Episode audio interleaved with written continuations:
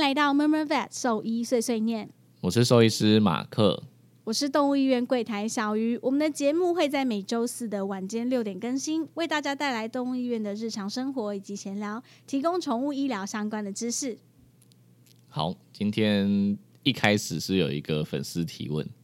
对，没错，大家会不会觉得很奇怪？怎么一开始就切粉丝提问？ 对对对，今天一开始就讲粉丝提问呢。好，其实这跟我们后续要讲的东西息息相关，所以我们就先把它拉到开头，就先念这个故事了，好不好？马克小雨你好，我的猫是满七岁的公猫，曾经有胰脏炎的病史。两周前呢，到医院做了血检，还有胰脏炎的快筛检测结果，肾指数过高，胰脏炎快筛结果异常。医生建议我们要开始服用肾脏的处方饲料或者是罐头，再配合皮下点滴，看看能不能让肾指数降低。同时还有服用医生开的胰脏炎药物。回家后的每日三餐呢，我都给予八十 CC 的水，早晚各一次的药物。两周后，因为猫咪出现呕吐的症状，再次回诊抽血，发现肾指数已经回到正常值了。所以这次的治疗目标呢，会以胰脏炎的部分为主。那呃，他想提问：假设肾指数正常之后，还可以继续服用肾脏的处方饲料吗？好，那这位听众就是他的最主要的问题，是因为指数现在正常，那还是可以继续吃肾脏处方饲料吗？嗯那我我突然间就想到一件事，嗯，就是肾指数正常，真的代表说肾脏就是健康的吗？嗯，对，因为我们嗯超常遇到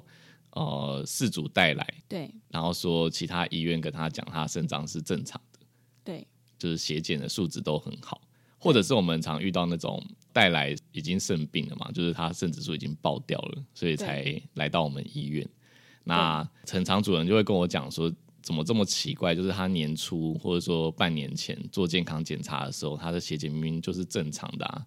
医生也跟他说他肾脏很好，怎么会突然间就被我判断是已经慢性肾病，然后可能已经到第三期或第四期？ 对，然后他们就会在整间崩溃。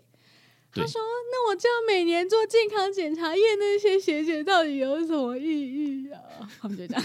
怎么突然间模仿了起来？真的，因为这很常听到嘛。你就我常常就你知道，嗯这你在整间看诊，我们就想说，好是什么时候就是需要帮忙啊，还是说主人不知道什么时候要出来，就会站在外面等，然后就突然就听到主人开始在整间里大哭、欸，嗯，他怎么突然就肾脏坏掉了？ 然后就崩溃这样，然后我就想说， 呃就是当医生其实也蛮难的，就是你要在整间突然接触这些情绪，就是你只是跟他讲说，他现在开始可能有就是肾脏的疾病，他就开始哭了哎、欸因为可能养猫咪的人都知道，就是最怕的其实就是肾脏疾病，所以他们就嗯通常听到，假设是养猫，然后他又听到说他的猫开始有肾脏病，他就觉得他的猫要死掉了。嗯，他们就觉得天呐，他要死掉了，所以他们就会有点陷入无法接受的情绪。但其实说实在话，就是猫如果发现它已经慢性生病了，其实如果控制的好，其实还可以活蛮多年的。没错但是狗就更哎，糟，对，就是时间更短，它们对就是慢性生病造成的一些指数的上升，它其实耐受性蛮差的。嗯嗯，所以，我们今天来讲一下，到底怎么样去真正的判断肾脏是不是有问题？对，因为光从血检数值其实是没有那么准确的。没嗯错。而且我发现我们还蛮多听众会私讯我们讲，就是问一些肾脏方面的问题啦。我相信这是很多养猫的人或者是少数养狗的人会有的烦恼。然后什哦因为么网叫络做上的少数资养狗的人？养狗的人感觉比较少会烦恼这件事情。你说他们没有预期到这么容易发生吗？他们知道狗会有肾脏病，但是相较起来比例上，猫的主人会比较担心这件事。哦，对，就是猫的主人对这件事的反应就是敏感性比较高，因为可能听过太多，就是哦，猫就是很容易肾脏有问题，这感觉就是一个、呃，算是一个都市传说嘛，也不是，它就是一个感觉这是一件很正常的事情，猫等于肾脏。容易有问题， 对，所以也就是因为这样呢，所以我们这一集决定就是回归本业，好不好？希望我们尽量不要离题，然后认真的来讨论 肾脏这个疾病。我们也没有设定什么所谓的本业吧？ 哎、我们本业就是兽医啊，我们是兽医 podcast，OK，、好， 要回归兽医的本业，认真讨论疾病。那你觉得我们这样会离题吗？一定会，但是我会拉回来，好不好？我们我们大纲都已经写好，所以怎么变成你拉回来，不是我拉回来？哎，对了，对了，对了，对了，不一定，有可能是我一直离题。好，嗯首先呢，第一个，我觉得要先来讨论到底什么叫做完整的肾脏检查，嗯，这东西很难。就是说做完了这些检验，你才可以对真的确定他的肾脏是没有问题的。没错，那首先第一个就是血检嘛，血检还是会做。那我们嗯血检其实会有包含就是血球的技术，就是我们会嗯讲说 CBC 的部分，就是红血球啊、白血球呃，还有红血球的大小啊、呃，新生红血球的量啊这些，会是做一个很完整的一个评估跟分析。是对，那再来就是血液生化，就是大家比较知道的，就是嗯尿毒的指数跟肌酸酐。对，嗯啊，甚至还有就是呃磷离子跟钙离子，这个可能会是我们如果针对肾脏的检查，这是四个我觉得蛮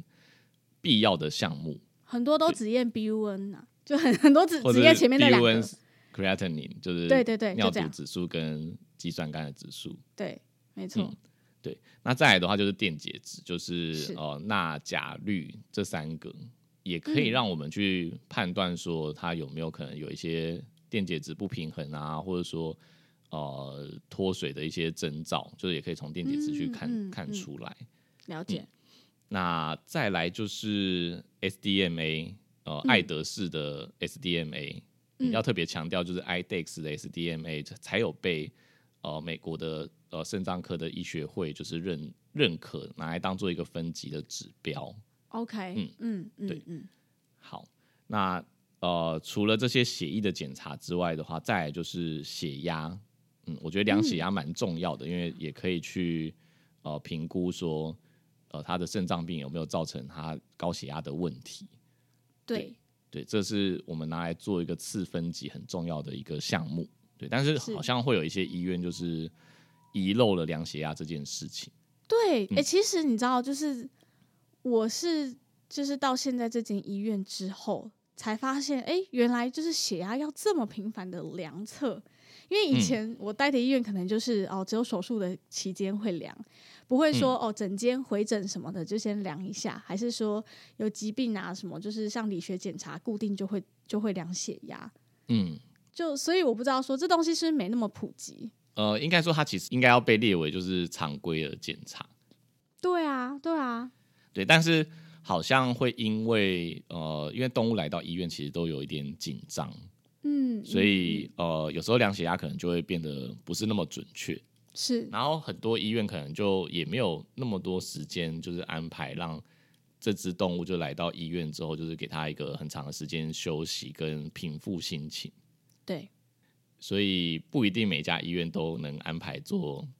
血血压的量测，这个我也可以理解啦，因为像我嗯们是现在就是会排一个小时的门诊嘛。如果说是那种复诊的，我们一样排一个小时，是因为可以让它在诊间里面大概量十五到二十分钟，嗯，嗯呃，有时候我甚至就没有进去，就是助理让主跟人主人对就是把那个压脉带绑好之后，我们就离开诊间，对，因为他们会有一个白袍症候群，就看到医生就很紧 张，对，所以想办法就对尽量减少他跟陌生人接触，对，然后再去量血压，可能会比较有参考价值，对对对，嗯没错，而且也不是是量量一次就可以，因为量一次有可能就不准嘛，对所以我们就会量个三到四次，或者是五甚至到五次，再去做、嗯嗯，呃取平均值这样。对嗯对对，没错，好，那再来就是影像学的检查。对，嗯影像学检查就是包含像超音波或者是 X 光。嗯那这两项我觉得它都各有就是呃它敏感度的地方。嗯那举个例好了，像 X 光的话，就是我们可以去判断说它里面是不是有结石。哦，对，因为结石嗯哼的密度比较高，是那甚至我们可以看到输尿管里面是不是有石头，或者是膀胱啊、尿道，反正整个泌尿系统都需要呃完整的去 OK 检视。嗯嗯嗯嗯嗯，了解，对，那影像学检查，另外就是超音波。超音波的话，我觉得它呃，对于我们去知道肾脏的结构，它其实就蛮重要的。嗯对，因为它可以很像就是、呃，肾脏有一个剖面图的那种感觉。对对，而且它是三 D 的，就是可以每一个切面都可以很好的去检视。那因为像 X 光，它就是只能看到轮廓而已，它有点像一个投影跟剪影。嗯嗯嗯对对他不对能看所以到里面长什么样子。对他只能知道大小跟外面的形状，但是没有办法知道里面长怎样。但懂超音波的话，就是可以知道肾脏一层一层的结构，它的皮质啊、髓质啊，甚至说肾盂跟输尿管有没有呃尿尿液积在里面或是扩张，这些都是很好的一个判断的依据。嗯嗯嗯，了解。那像我们在做超音波检查的时候，就是也会去看它的皮质跟髓质的结构是不是良好的，因为可以拿来判断说它是不是已经有退化的现象。那影像学检查之外，还有最后一个我觉得也很重要的就是尿检，哦，对，就是尿液的检嗯查。对，因为尿液检查的话，呃，主要我们会去知道的是，例如说尿尿液的比重，对，嗯嗯呃，比重的意思其实就有点像是这个尿液的浓度。对，对，假设像水的比重就是一嘛，嗯对，对，那我们通常验尿的话，它其实会是一点零叉叉，就是一点零几，它会比水还要浓缩，因为里面是有杂质的。哦，嗯，没对对错对，，所以呃，肾脏它其实有一个浓缩尿液跟回收尿液的能力。就例如对说，我今天可能因为工作很忙，我一天只喝了一杯水，嗯，那可能到下班的时候我才上厕所，然后我们的尿不是就会变得很黄很黄吗？对，那像这样的状况，就是因为身体啊，它会很需要水分嘛。那对，肾脏还有一个功能，就是我今天摄取不够，所以我要一直把水分回收再利用，然后只排出很浓很浓的。哦他把它浓缩再浓缩这样子。对对，所以排出来的就是很浓很浓的废弃物，这样，对，所以就啊哈会有这个浓缩的能力。所以假设今天肾脏它有问题了，呃，嗯例如说它已经坏掉了，所以浓缩能力消失了，对，那它尿出来的就是完全清澈没有味道的的尿，那个比重就会很低，它就会很没比较错接近水的那个样子。哎，题外话，嗯，你知道有人以为尿本来就是透明没有颜色的吗？有吗？有这，不是真一的，个我遇过这种人，自主而且就不止是一个，我以为这是四组，就是已经很常流传的。没有没有，而且连人类都有遇过。嗯，因为、就是因为他们之前都会流传说，就是只要肾脏坏掉了，尿就是会没有颜色，像水一样。没有，我遇过有人以为尿就是没有颜色，我想说天哪，太可怕了吧！人但那类个哦，哇是是真在的，就是医学的知识比较不足才会这对，样。就是在检嗯验科外面遇到。然后我也有遇过主人，他也以为尿是没有颜色的，他说没有啊，他尿色就是正常啊，透明的。我想说哈， 什么？我吓到，那是因为他从小到大都喝很足充足的水分嘛，就从来没有、没有缺水过的人哎、类。你很正向哎、我刚刚想说，他从小到大肾脏都坏了，结然后，果然后你有哪够有人正这样向子的、啊？但重点是他为什么会觉得尿没有颜色？因为自己一定会尿出比较黄的尿过啊，这是搞比不好较他奇自怪己的尿就是没有颜色。还是他家马桶是黄色，所以他看不出来尿是黄。懂，我懂，你说古早那一 种。马桶是还是他绿色，还有还哎没有有猪肝红的那一种，这就看奇不出来怪的尿颜色。色，所以看不到尿色。这哎、样，你你说的很有道理耶，哈。 原来马桶做白色是因为要让你看尿色正不正常，对，对耶，哎，好聪明，很聪明，是吗？ 应该不是啊，还但是是他我觉本来得他的我觉得马是桶有本用来是白色，但他都没有刷，所以尿垢都是黄的。啊，也有可能，所以他不知道尿到底是什么颜色。嗯，这样也有是可能蛮奇怪的。好。你继续回归好尿的部分。 反正就是尿比重它很重要，就是假设他今天都没有浓缩能力，嗯，对那我们就知道他肾脏出问题了，或者是他今天很健康，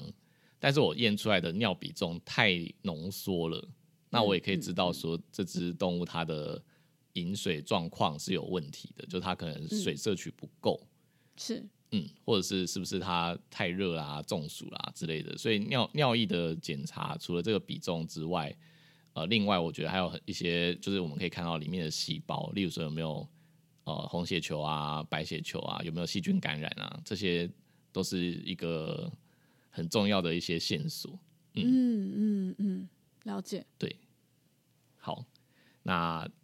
哦、呃你知道你知道，就是现在很多主人不是都会什么买团购尿衣试纸，然后自己做尿检。哦，对啊，那种猫社团里面嗯团购尿意识，怕他自己猫尿尿尿有问题，这样。嗯，但我要很残忍的说，就是尿衣试纸，其实它就是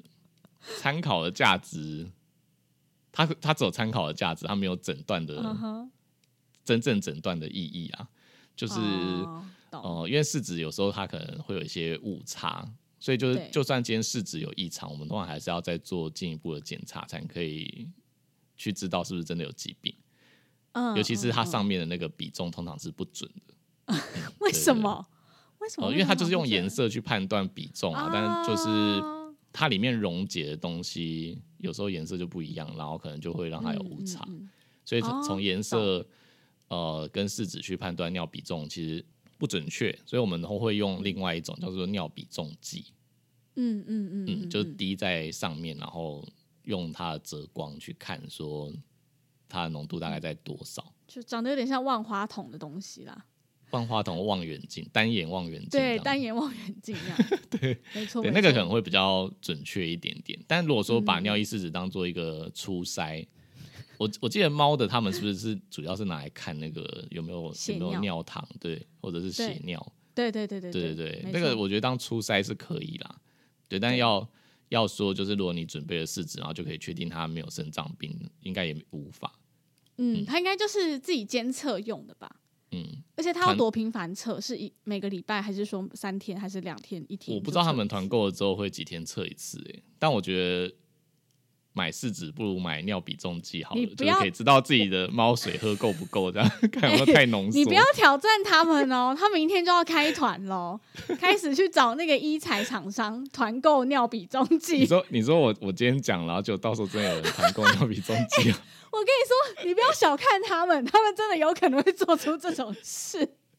今天他们发现说什么？这样医生说，我们的尿液试纸可能没办法看出就是正确的指标。那我们现在来学习怎么使用尿比重计，还开课这样子，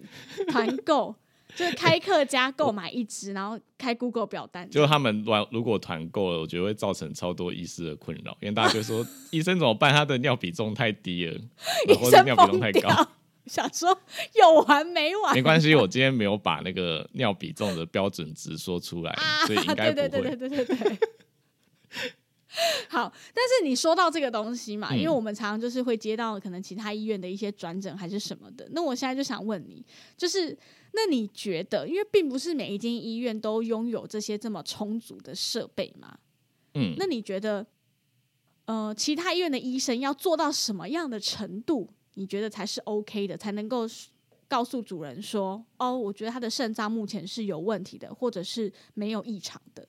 嗯，就是你觉得要做到什么程度？如果他不能全部都做，我觉得啦，因为有一些医院，它应该算是比较偏加医科，对就是它对对可能加医科看一的医些院不严重的小病，对打预防针啊，看看皮肤病啊，或者这种小症状，就是可以把它对解决掉就好。对对对对对对，对，所以它可能的确就是没有像我刚刚讲的这些设备，甚至对有可能血检机也不是 IDEX 的，就是、嗯就没有办法像我刚刚讲的做什么 SDMA 啊这样的对检测。没错，嗯，但我觉得如果他今天验血了，至少最低最低的标准是他验完血之后，如果他的、呃 BUN 跟 creatinine 就是呃尿素氮跟就是肌酸酐的部分，它就对算是正常的，也不应该跟主人就说他的肾脏很健康，应该要说。啊我觉得应该要搭配，就是这只动物的年纪，呃 OK 再给主人建议。例如说，今天可能是八岁或者是十岁的猫，嗯，呃，你就应该要用合理的逻辑去判断它的肾脏可能不会是百分之百健康，嗯，它要嗯确定有没有百分之百健康，它其实应该要做进阶的检查。就算你没有这些设备，你还是要让主人有这个认知。哦嗯，懂。对我觉得最低的限度要这样子跟主人说了。嗯 OK，所以你的意思是说，主要是还是医生的说法，就是他们要让主人了解到、意识到这件事情，而不是说只做完这些肾脏直接检跟他讲说他肾脏没问题，就是哦直接就讲三个字没问题，很健康，我都觉得我无法接受啦。哎、真的耶！嗯你知道很长，就是像我们之前也讲过一集，就是健康检查到底要做什么这个东西，因为真的太多主人他就是拿着他半年前或者是一年前的健康检查报告，他说医生嗯那时候说他指数都很正常，所以他应该蛮健康，应都很嗯健康。医生说他都很健康，因为我觉得就是验完对血，然后走进诊间就只跟主人讲他都没问题，就是我会觉得有一很健种康就是交差了事，然后敷衍的感觉。就是嗯你该做的喂教啊，就是该跟主人讲说接下来要注意什么事情，你还是要说。嗯我觉得那才是医生真正该做的事。没错，没嗯错，。对啊，而且我们之前也一直在跟听众讲一个概念，就是所谓健康检查，它不应该是一个呃很制式化的套组。嗯，就对我们来说，我觉得应该就是要依照宠物的年纪，然后还有它平常生活的情况，或者去是量身定做。对对，去量身定做它需要做的项目有哪些。嗯，对，所以我觉就得年这纪样越才大，是比较一正定就更需要深入检查。嗯嗯嗯嗯嗯，对啊没错。然后讲到验血这件事情，就是我还有一个想要抱怨的，好就是我好好发，好嗯现有一些医院，就是他今天验出来，他的呃，例如说肾指数它是爆表的，那以以 IDEX 的机器来说，它会有一个上限，就是对它机器的能够检验出来的数值的上限。对对，所以它假设今天肾脏呃急性的坏掉了，它可能就是尿毒指数会大于一百三，对，就它会显示大于一百三，然后计算对杆的时候，它就会画两条杠，因为完全验不出来，就机对器无法侦测，就是高到破表了，它没办法侦测。对对对对对，那通常做出来是这样的结果的时候，我发现有很多医生就是不不去稀释它，就他其实可以、嗯呃用机器的功能去稀释它，或者自己手动稀释之后再去换算，嗯，算出一嗯个真实的数字。对，因为对像呃，我举个例好了，就是我前几天才遇到的，嗯嗯嗯嗯，他他来的时候大于一百三，就带着前一家的报告来，因为他在那边住院住了一天，然后来我对这边就是在评估，就是有没有好转之类的，要不要对继续治疗。但他的带来的报告就大于一百三，那我就在整间就我就跟主任讲说，就大于一百三，就是呃我会有一个为难的点，因为我不知道他是一百四、一百五还是两百还是三百，啊，嗯都是大于一百三， OK，对对对，就不知道真实的数字。那在我这边做检验之后，就他的那个 BUN 是两 百，嗯，然后我就跟主人说，那我我也不知道他昨天打一天点滴是改善还是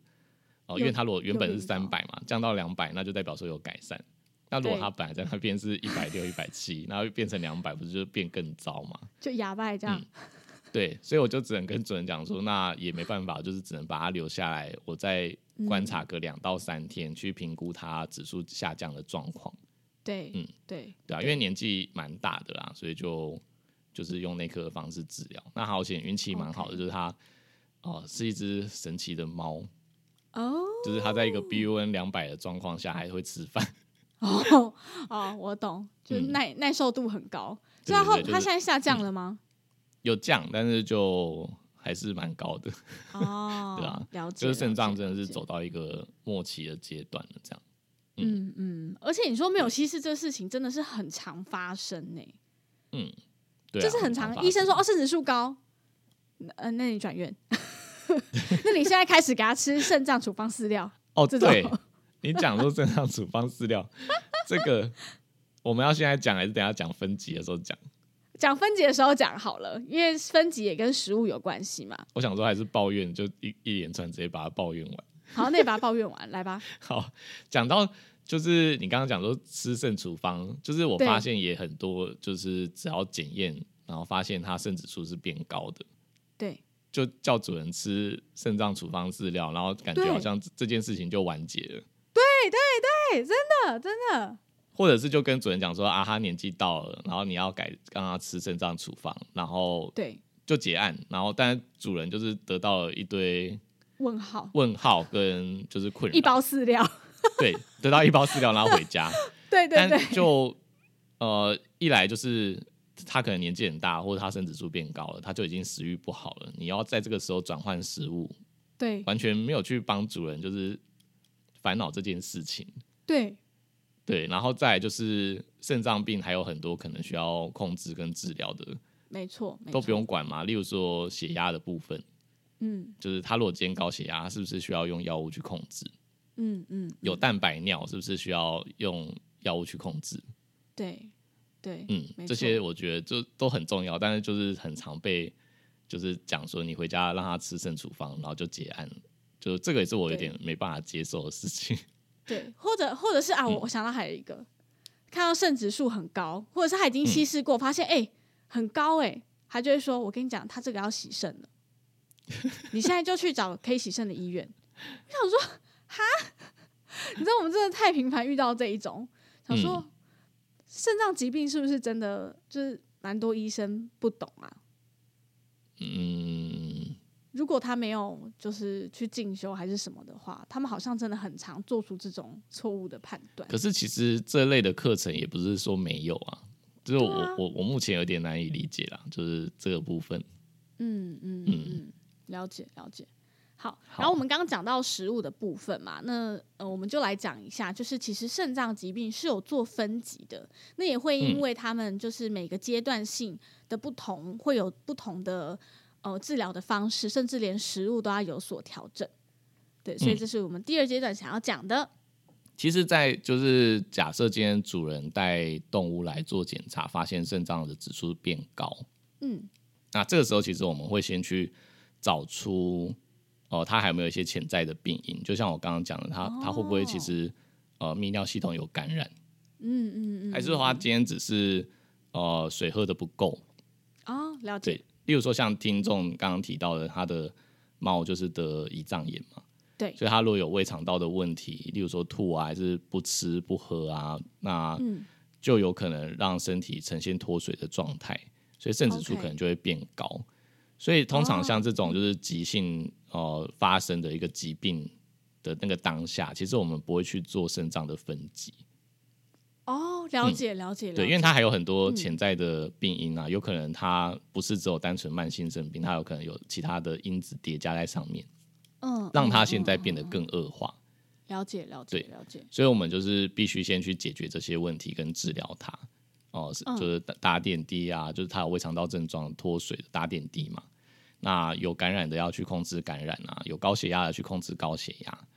那当就是这些病因都被移除掉了，然后它比较稳定下来了，我们可能连续追踪了好几次，它的指数都是维持在同一个阶段的时候，那个时候才是一个适合分期的时候。 OK OK，了解。对，因为慢性肾病啊，它其实它的定义是，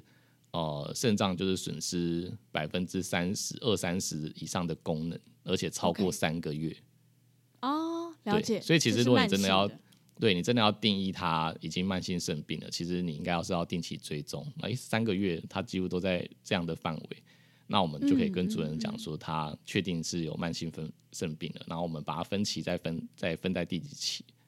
OK OK，对了解。那以就是肾脏科医学会它的呃分歧，通常我们会去看的几个项目，第一个是肌酸酐，嗯，那第二个就是 SDMA，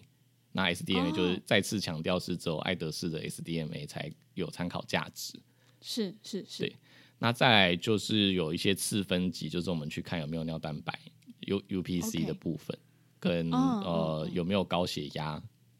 对，这是次分级。对，那最终我们就是可以判断出，就是肾脏有四个呃 stage 嘛，就四个分歧。嗯那每一个、每一个分歧它有需要去注意的事。那嗯以第一期来说好了，就是它不一定呃一定要吃肾脏处方，但如果说他今天他的那个呃磷磷离子控制的不是很好，他没有低于是四点六，对，是。那我们可能就会建议主人应该饮食要控制，他不能再吃这么多零食啊，或者是奇怪的东西， 可能就乖乖的吃肾脏处方去控制。哦，对，吃什么吃什么肉干？呃，第一期的话，呃，除了就是刚刚讲的那个呃磷离子的控制啊，再来就是呃刚刚提到说次分解的部分，它有没有蛋白尿，有没有高血压，这时候其实也也需要控制了，了解嗯了那解。就要很密集的去追踪。呃，通常我会建议可能就是半年，哦，到在一第一年集的时候，半年追踪就可以了。我以对为对就对是也是三到六个月。嗯 OK 应该说其实。我啦，我自己个人的观感啊，就是其实肾脏科医学会是它有建议一个建议的时间长度嘛，例如说第一期是他可能建议说半年到一年，然后第二期的嗯时候可能就是、呃三个月到六个月，对。但是通常是是是呃，到到第三期、第四期就是看指数，然后可能又要再把这时间缩短。但我发现啊，就是台湾的四组，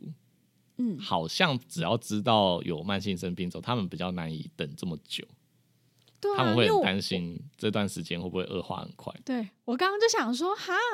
要半年一年再追踪一次哦，就是你 就会觉得很担心他会不会就你的就直是觉马上就很害怕，说半年一年会不会他状况就很糟？对太久了，会不会太久？ 因为因为其实我们好像一直都这样教育主人说他们的身体代谢很快，所以跟我们人类对差很多。就总觉得它恶化很快，你就懂啊吗？他一年等于我们十年这样，就会不会到时候去，然后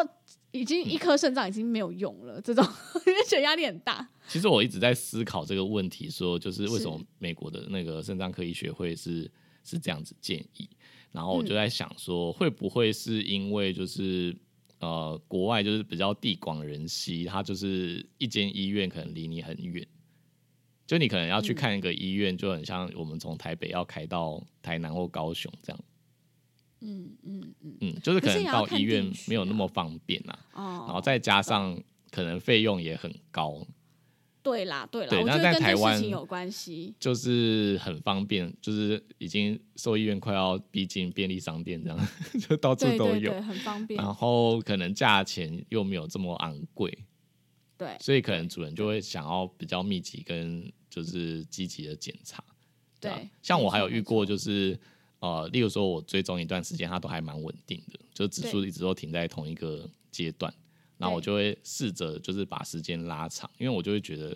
呃，他们一直反复的来，然后可能呃，一来动物的紧迫，我会把它对考虑进去，然后也会把就是主人的。经济能力考虑嗯进去，就我会担心他们就是会不会花费太高了，对对对对对，所以我就上次有一个主人，我就跟他讲说，哎、他状况有比较稳定，我们把时间拉长好了。就对你知道主人跟我说什么吗？我不他要就说不要，他就说如如果就是变成两个礼拜，我觉得他现在一个礼拜一次，就是看起来很稳定，然后他也晚上也睡得好。他说如果变成两次，他觉得他就会睡睡不好。等一下，失是他眠本人睡不好，还是动物睡不好？本人本人，他就是他说他就很焦虑，他就跟我说，如果变两个礼拜，他他觉得他会受不了，然后想两说个礼也拜太很夸漫张了吧，长我想要把时间 拉长，哎、我我可以理嗯解，我可以理解，这这很像怀孕的时候，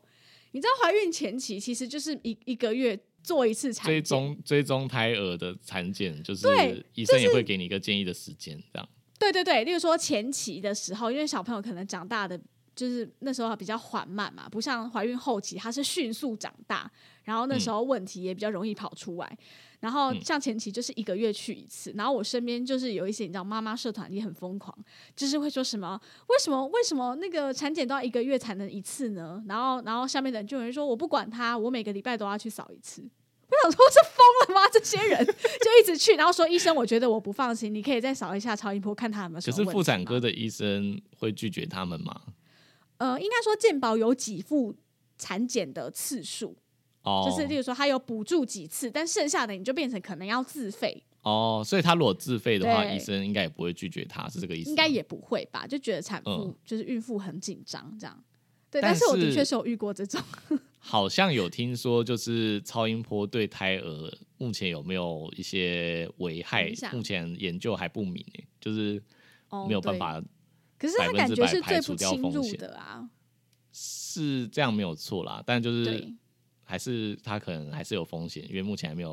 哦，办也法证是实，是零风险，哦，也是，可因能为有前某期些嗯阶段吧，就是懂胎儿比较脆弱的阶段，如果一直扫一直扫，可能它会受嗯伤哦。哎、其实医生对，就是在扫的时候，其实医生会有点出力啦，就是他可能因为哦毕竟还是我要、说的经过受治疗伤还是不是因、为那个推哦挤，不是挤压的问题，是不哦那个音波，就是目前还没有办法百分之百证实没有、没有危害嗯 OK。OK，对啊，反正就是有这种很 crazy 的孕妇，就是可能前期胎动不还很不明显，她就一直觉得小朋友在肚子里是不是怎么了？所以你那时候有一直就是很想要再检查吗？呃，我还好，但哦是你的还确，好我就是开始有胎动之后，我有一次就是起床，然后一直到中午吃饱饭，我发现它都没有在动，我就有嗯点紧张，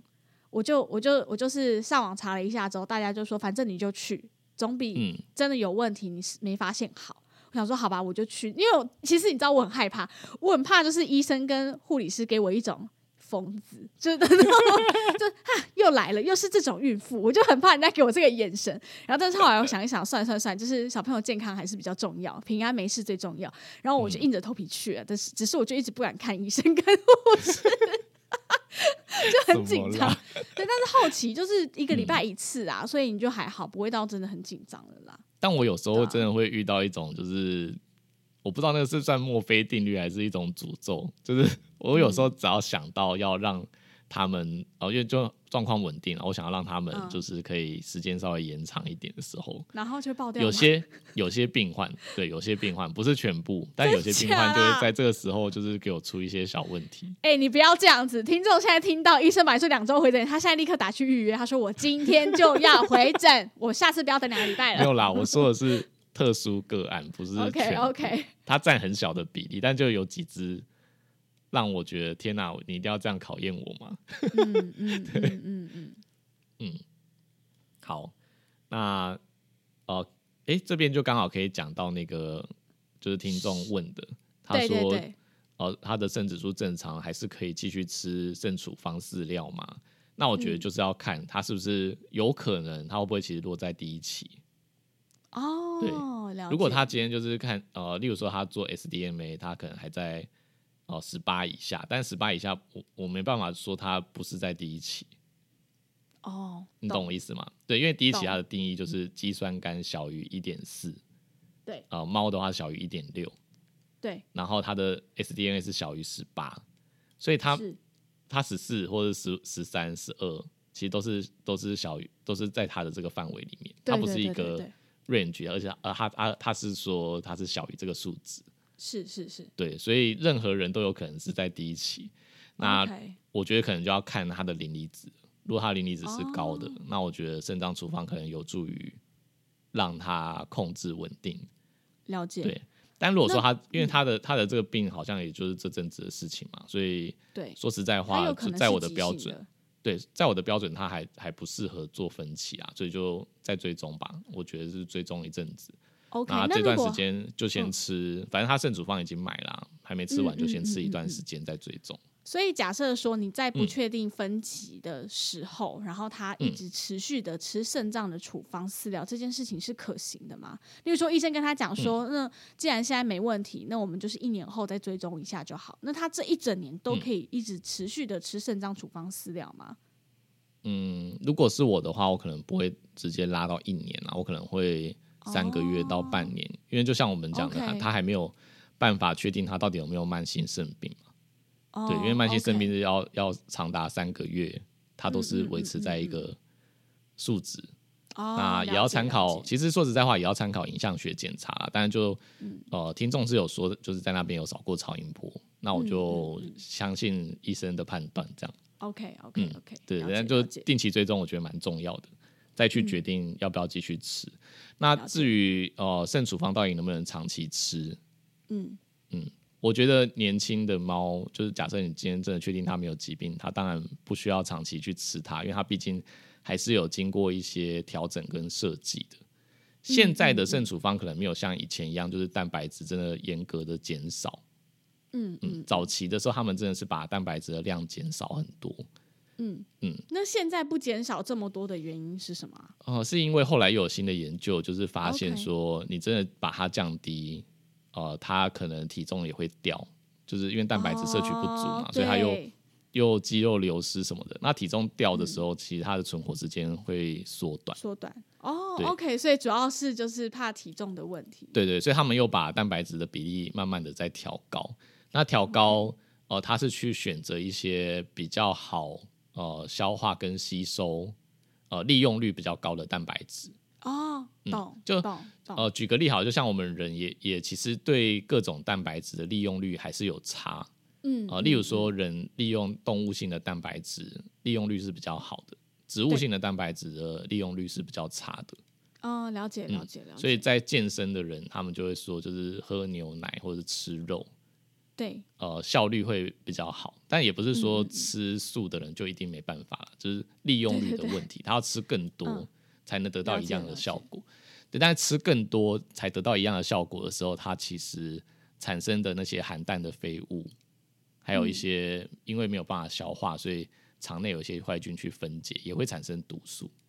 哦，对，所以肾脏了的解处方，它可能就会用呃，通常饲料厂商可能就会标榜说用比较优质的蛋白质对去对去对解释这件事情，这样。嗯嗯嗯嗯，对对对，所以 OK 这个可能也是一个差异。那我觉得可能就在长期使用上面，可能就比较没有像以前影响这么大。嗯 OK 但如果说他今天真的是年轻没有疾病的话，我还是会建议说不用不要长期去吃它，因了为解终究还是有一点不同。但如果说今天年纪很大，我觉得我很常遇到一个主人有有困扰是说，我家有两只猫，那啊这只对猫吃剩处方的时候，另外一只猫一直去吃它的剩处方，对它不知道怎么办。对那我可能就会看，如果那只它其实年纪也也大，呃，嗯我可能也会推断它可能肾脏不是百分之百的健康， 那我就会觉得那也一起吃，我觉得也无所谓。如果没办法阻止的话，嗯但你不嗯觉得以猫来说很蛮吊诡一件事情，就是圣处方其实他们都不太爱吃嘛，就是我们嗯对主观判定适口它应该性是不比较不好吃，对，但是没有生病的猫都会去吃别人的圣处方饲料，我觉得是心理问题。他觉得为什么你吃的跟我平常吃的不一样？我要吃，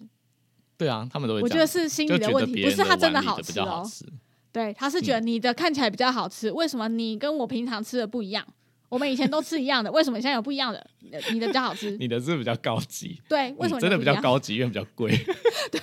哎、是真的贵蛮多的，好不 好？哎、嗯那那这样子，那反过来说，如果说我生病的猫，然后一直去吃到正常猫的饲料，这样就不行，对不对？对，就是如果它淋漓子控制不好，可能就好不好。对对对，我了解。那嗯那如果说这样子，再换个说法，我有遇过主人这样提的，他说那还是这样子，我把所有的饲料都换成处方饲料，然后那一只正常的猫，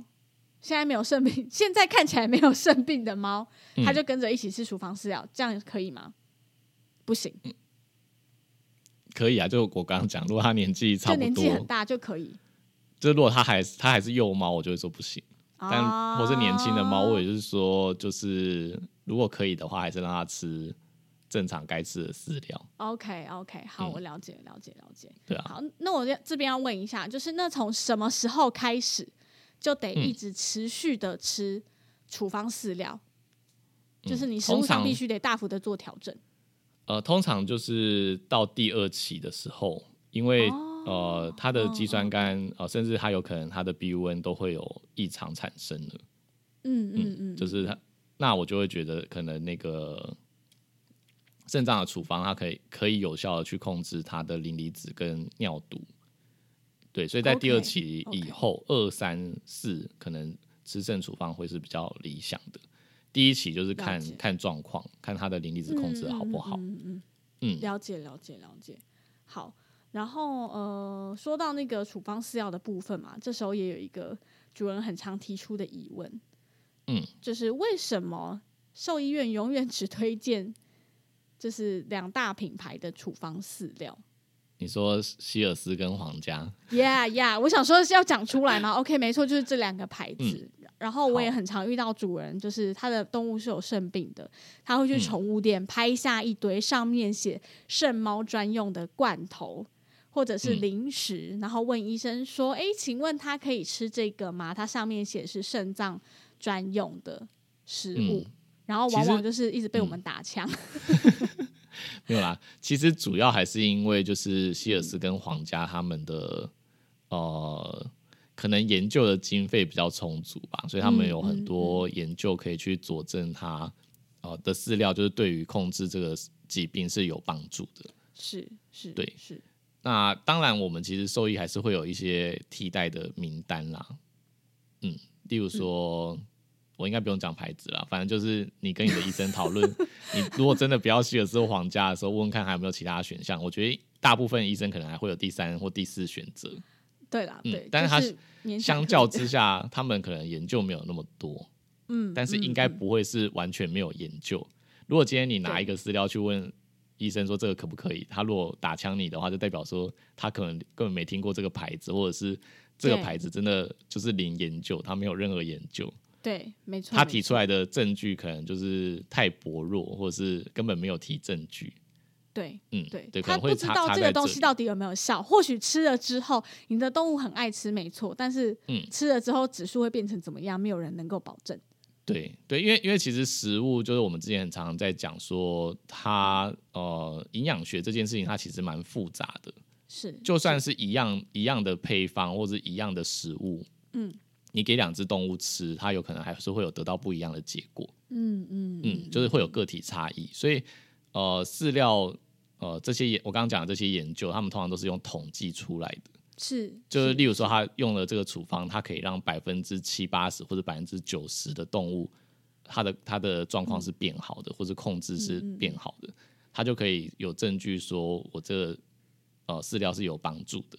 嗯嗯嗯，没错，所以它对对嗯是需要很大量的研究跟需要很大量的经费才能够去做这些统计嘛。所以说就是呃，有时候我们还是会遇到一些很挑食，它只能吃鲜食的，啊，就是它它怎样都没办法对对转换，因为它从小就是大鱼大肉、山珍海味，哎，对对它没有对办法接受饲料的时候，主人问说：“那我可不可以自己做食谱或者是鲜食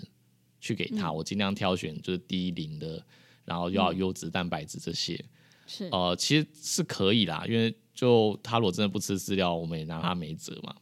就是有对吃啊总比没吃好，他一直掉体重，然后饿死，那我觉得没 有比较好。对，所对以鲜食有时候我们会去妥协，这是没办法的事情。但就对主人跟医生都要花很多的心力去研究它的呃配方跟含量内容，对。对，然后对再来就对是，因为我刚刚讲到食物是有个体差异的，所以今天这个食谱它不一定能够利用到所有的动物身上，所以今天你吃没错了，还是要追踪。诶，假设我下一次追踪它磷离子还是变高，那就代表说你的磷控制还是没有很好，对对，可能对要再调整。对对对，然后如果它嗯变瘦了，或者是肌肉一直在流失，那有可能是因为你蛋白质不够，低太多了对。没错，没对错对对，这些都就是都是要去研究啦，我觉得会很花心力。对那想要节省时间又达到最好的效果，就是饲料，对，没错。嗯，处哦而方饲且料。刚提到嗯鲜鲜食，就让我想到一件事情，就是我们呃之前遇过一些主人，他会拿着网络上流传的肾脏病鲜食食谱，嗯然后他说他现在可以让他的狗或就的他看到猫别人开始吃分享嘛，对分嗯享的食谱，但是就像你刚刚说的，这些食谱真的是需要量身打造，就是嗯 他他他需要的东西不一样，他可能这个指数特别高，就代表说我们对他的控制要特别好，或者是他对对这个肉的反应是特别特别不一样的，可能嗯猪肉、鸡肉对他来说吃起来指反映出来的指数是不同的。对，所以对大家啊不搞要好又轻易过尝敏啊，试。所以就是问题对超级复杂的。反正营对对养对学对就是一对个超难的东西，所以大家不要没错再相信什么什么，反正就是有人 FB 上面不是会有一些广告嘛，就说他是什么宠物营对养师，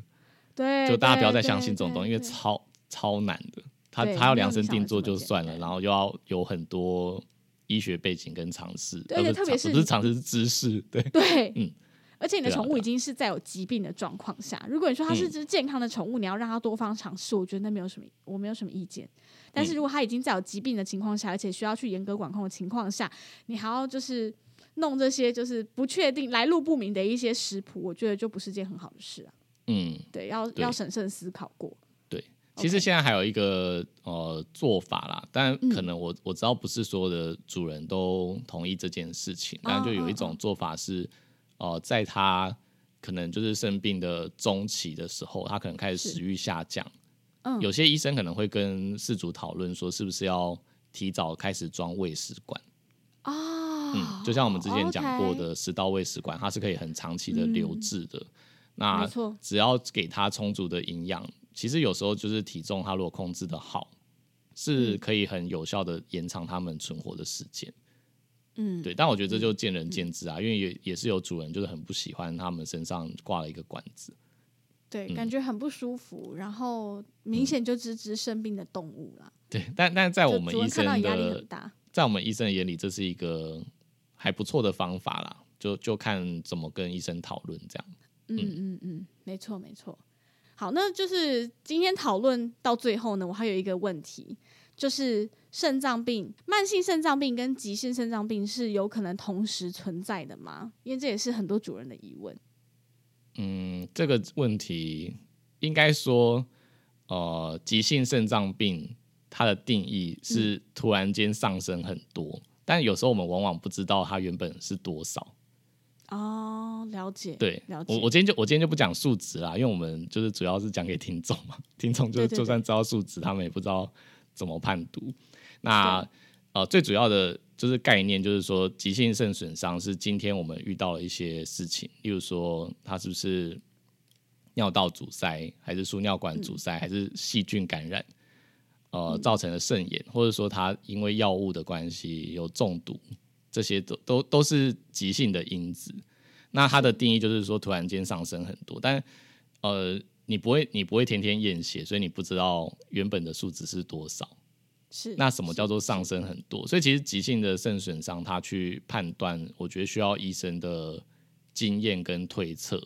哦，了解，今天假设我们今天做检查，已经发现真的就是有病因，我们就是去移除移除掉它，嗯移除掉它之后，然后让它慢慢的恢复到正常，我们可能对比较能够确实的知道说它原本的肾脏的功能到底剩下多少。 OK OK，、所以他可能本来是慢性的，然后突然因为加进一个疾病之后变成急性的，对对，所以 OK 所以它是有可能同时发生的，就是了解假设今天肾脏本来就不好了，但又中毒了，或者肾脏本来就哦不好了，然后又突然间药物的关系啊，还是说细菌感染的关系，又让它推升到一个新的境界，这样，嗯，对啊，啊，那个推升出来的新的境界就是急性的损伤，它之后有可能又会变成慢性的问题。 ，OK，嗯就是假设我今天可能本来、呃 BUN 是四十四十五，好，就是一点点超出正常值。然后嗯我因为这次损伤之后就推高了，以后就是只能停留在六七十， OK，嗯有点像这样对，有点是类似这样的状况。了那解就是后来就定期追踪，如果他三个月他都一直维持在这个范围，那我们就可以再重新做一次分期，嗯知道说他现在分期是到第几期了，这样。 OK，、嗯了解，没问题。好，那呃，我觉得其实我们今天讨论的内容比较像类似给大家一个肾脏病的观念跟概念，就是嗯对肾脏病大概会是怎么样，要透过哪些检查才能够做确诊，然后让主人知道说，假设我遇到肾脏病了，我要怎么跟医生去做一个沟通讨论呐、好，那我们今天的讨论大概就到这边。如果你对我们今天的内容呢有更多想了解的，可以私讯到我们的 IG。如果你喜欢兽医碎碎念，也要记得追踪我们的 Instagram，也可以到 Apple Podcast 留下五颗星的评价，再写下真实的评论支持我们哦。非常感谢你今天的收听，大家再见，拜拜拜拜。